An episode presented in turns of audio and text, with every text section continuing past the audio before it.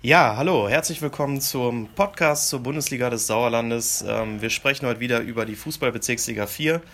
Ich heiße Philipp Bülter, an meiner Seite ist wie gewohnt mein Kollege Rainer Göbel. Hallo in die Runde, hallo Philipp. Hi.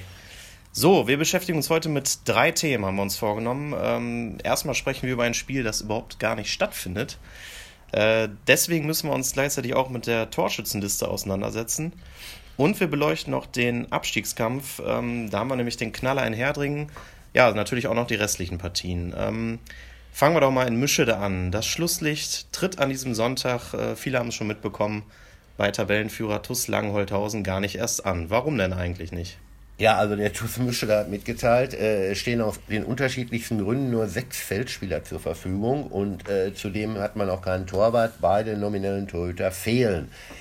Das ist die personelle Situation. Ja, äh, man könnte ja einfach sagen, warum regen sich eigentlich jetzt alle so auf? Ähm, der SSV Meschede ist in der Hinrunde auch schon mal nicht angetreten. Damals auch aufgrund von Personalsorgen und zwar zum Spiel äh, bei den Sportfreunden Hüingsen. Warum jetzt die Aufregung? Ja, das stimmt. Ähm, aber Hüingsen konnte damals auch nicht Meister werden oder hatte 100-jähriges Vereinsjubiläum. Äh, denn der Gründungstag oder in den Gründungstag des TuS Langenholthausen am 15. April wollten, wollte der Verein eigentlich reinfeiern. Alles war vorbereitet, egal jetzt ob Meister oder Jubiläumsfeier. Mhm. Und dann kommt Mischede und macht den Partycrasher. Ja, so kann man das zusammenfassen, das stimmt. Ähm, Mischede hat ja auch noch eine zweite Mannschaft und die haben auch eine Altherrenmannschaft. Äh, hätten die jetzt nicht irgendwie aushelfen können? Richtig. A, also die haben eine Reserve, die haben eine Altherren. B, die Reserve steckt aber im Abstiegskampf und ist Vorletzter in der B-Liga. Mhm.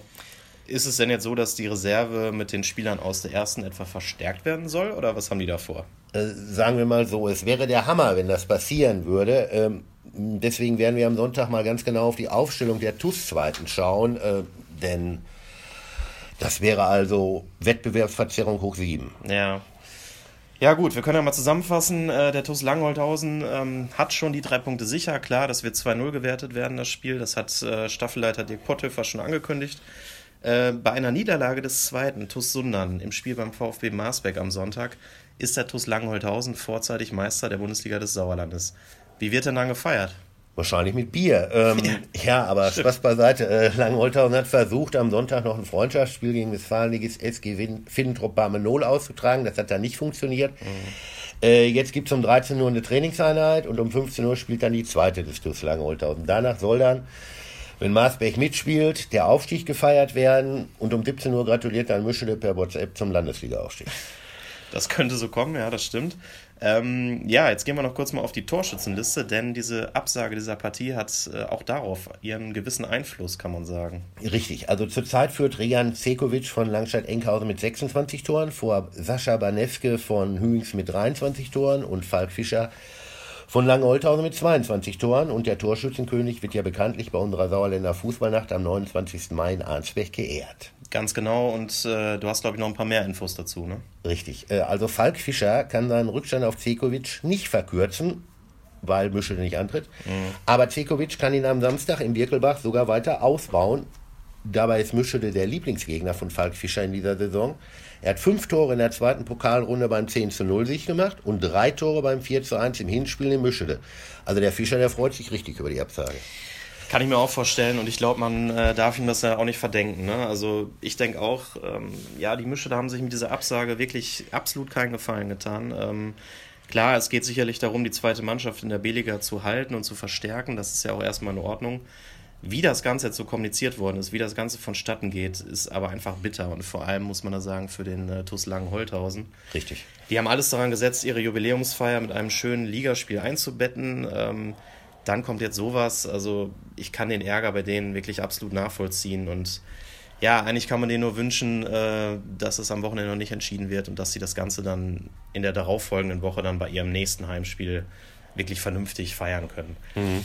So, wir haben ja auch noch äh, andere Themen in der Bundesliga des Sauerlandes. Wir kommen mal auf den Abstiegskampf. Da geht es ja auch noch heiß her. Ähm, da haben wir den Knaller. Der drittletzte SV Herdring empfängt den viertletzten SV Oberschleder und Grafschaft. Beide Teams trennen nur drei Punkte das Momentum, das berühmte im Fußball. Ja. Das spricht aber für Oberschledorn, oder? Ja, richtig. Also Oberschledorn hat ja zuletzt ganz klar gegen Franol gewonnen und kommt also nicht nur mit den drei Punkten, sondern auch mit breiter Brust und auch dem besseren Torverhältnis nach Herdring. Bei Herdring gab es dagegen den Trainerwechsel, der für viel Wirbel gesorgt hat, dann das 0 zu 2 beim TuS Sundern und am Wochenende ist jetzt auch noch der Trainer der Zweiten zurückgetreten. Da läuft es richtig rund im 100-jährigen äh, oder zum 100-jährigen Vereinsjubiläum. Ja, das stimmt. Ähm, zumindest war es aber so, dass nämlich der neue Trainer Peter Kotzok nach dem Spiel in Sundern, dass man ja 0 zu 2 verloren hat, jetzt nicht unzufrieden sah. Wir hören mal rein, äh, was er denn dazu gesagt hat. Ja, also ich habe es der Mannschaft hier gerade im Mittelkreis gesagt, äh, ich bin total dankbar und stolz auf die Leistung, äh, die sie erbracht haben. Ja, die haben mir halt eben dadurch, durch die Leistung, die sie gezeigt haben, einfach Vertrauen geschenkt. Ja, ich gebe das Vertrauen natürlich zu 100 Prozent zurück. Und wenn wir so weitermachen, ähm, werden wir alles daran setzen, nicht abzusteigen. Und ich bin mir auch sicher, dass wir das mit so einer Leistung weiterhin schaffen werden. Ja, deswegen vor allen Dingen erstmal allergrößte, äh, größten Respekt vor der Mannschaft und die allerhöchste Dankbarkeit dafür, dass äh, die Jungs sich hier sich den Hintern so aufgerissen haben. Ja, so kann man sagen, sieht dann wohl Optimismus und Dankbarkeit selbst bei einer Niederlage aus. Ähm, ja. Wie lautet denn dein Tipp für das Spiel? Tja, ich habe mich ja vor zwei Wochen da in dieser Abstiegsfrage festgelegt und habe gesagt, also die direkten Duelle enden unentschieden. Mhm. Und so wird auch dieses Spiel unentschieden enden und zwar 2-2. Okay, ähm, da gehe ich mit und ich setze auf ein 0 zu 0. Dann kommen wir zu den restlichen Spielen. Äh, los geht's schon am Freitagabend, 20 Uhr, mit dem Spiel Turafrei 0 gegen die FSV Bad Wünnberg-Leiberg. Ja, ähm, vorab erstmal, ähm, ich glaube, wir fänden es alle schade, wenn Bad Württemberg wirklich einen Antrag auf Umgruppierung in die Paderborner Liga stellen würde. Mhm. Denn sie sind schon eine Bereicherung für unsere Bundesliga des Sauerlandes. Ähm, man weiß ja auch nicht, wer dann da reinkommen würde. Jetzt Absolut. mein Tipp: äh, Freinol, Württemberg 1-1. Okay, kann ich mich nur äh, ja, dir beipflichten mit der Einschätzung. Ähm, ich fände das auch schade. Zum Spiel denke ich, dass Tura das Ganze aber 2-1 gewinnt. Ähm, am Samstag geht es dann weiter, 18 Uhr die Partie Sportfreunde Birkelbach gegen den SUS Langscheid-Enkhausen. Ja, also Birkelbach zurzeit sieben Punkte über dem berühmten Strich. Äh, Langscheid als Fünfter jenseits von Gut und Böse. Also gibt es ein glanzloses 1 zu 1, was Birkelbach mehr hilft. Okay. Ähm, ich sage mal, dass Langscheid auswärts 2-0 gewinnt. Ähm, am Sonntag geht es dann weiter mit den restlichen Partien. Wir haben dann ja, den VfB Marsberg gegen den TuS Sundern und diese Partie, wie wir jetzt schon gelernt haben, hat eine ungeahnte Bedeutung dazu gewonnen. Ja, ähm, meiner Meinung nach aber äh, wird Langeoldtown am Sonntag dann trotzdem noch nicht Meister, denn mhm. Marsberg ist ganz gut drauf und ähm, Sundern, naja, ich glaube auf ein, oder ich tippe auf ein 1-1 Unentschieden. Ja, äh, ich glaube, dass Sundern das sogar, wie so oft in dieser Saison, das geht ja auch meist unter, ne? dass die auch ganz souverän eigentlich Stimmt, waren ja. bei dem starken Tabellenführer. Äh, die machen das diesmal auch souverän und gewinnen 3 zu 1 und dann gibt es überhaupt keine großen Diskussionen. Ähm, die SG Serkenrode Fretter erwartet die Sportfreunde Hüngsen. Ja, also Serkenrode zuletzt 3-2 in Meschede, stark gespielt. Mhm. Äh, und Hüngsen mit dem 4 zu 0 gegen Eslo auch. Wie kann so ein Spiel nur ausgehen? Natürlich 2-2. genau. Ähm, ja, ich glaube, dass die Mannschaft von, von Django Fiore, sein berühmter Spitzname, da scharf schießt und äh, deswegen gewinnen die Sportfreunde 4 zu 2. Mhm. Dann haben wir noch das Verfolgerduell um Platz 2. Ähm, BC Eslo gegen SV Schmalenberg-Fredeburg. Ja, es ist eigentlich das Topspiel am Sonntag. Äh, Vierter gegen Dritter, dann noch Altkreisduell. Dann geht es um die äh, Derby-Wertung im Altkreis Meschede. Beide Mannschaften können befreit aufspielen, spielen eine ganz starke Saison und ähm, sie werden auch befreit aufspielen, meiner Meinung nach. Mhm. Und Eslo wird knapp mit 3 zu 2 gewinnen. Okay.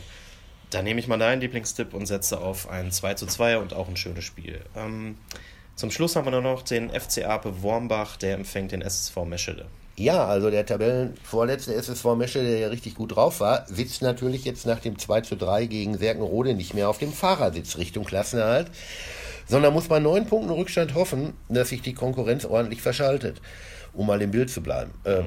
Meschedes Trainer Görgen bringt das auch kurz und knapp auf den Punkt. Äh, nächstes Spiel, ähm, ja, Sieg ist Pflicht. Ähm, eine andere Einstellung und eine andere Mentalität müssen wir an den Tag legen und ähm, ja, was anderes fällt mir jetzt nicht ein. Ja, da sind wir mal äh, interessiert und schauen mal, was sich da so ergibt in dem Spiel. Ähm, vor allem wird es, denke ich, auch interessant zu sehen, wie die Einstellung auf dem Platz sein wird, ne? vor allem von den Mesche dann. Ähm, ja, was tippst du denn? Ja, also ich glaube, Meschede lebt noch. Äh, weil ich habe ja gesagt, die kommen alle drei punktgleich ins Ziel. Äh, mhm. Oberstede und Herdringen und Meschede. Und deswegen wird Meschede mit 2 zu 1 gewinnen. Das wollte ich auch nehmen diesmal. Mache ich jetzt einfach auch mal. Komm, wir machen mal was anderes. Ja? Ich, ich sah auch 2 zu 1 für den SSV und äh, ja, glaube auch, dass die noch nicht endgültig aufgegeben haben. Äh, dann sind wir auch schon am Ende dieser Folge angelangt, des Podcasts. Ähm, wir wünschen euch erstmal viel Spaß beim Anhören. War eine ereignisreiche Woche äh, in der Bundesliga des Sauerlandes und ja, sagen wir bis bald und macht's gut. Ja, von mir auch Glück auf für die Restwoche.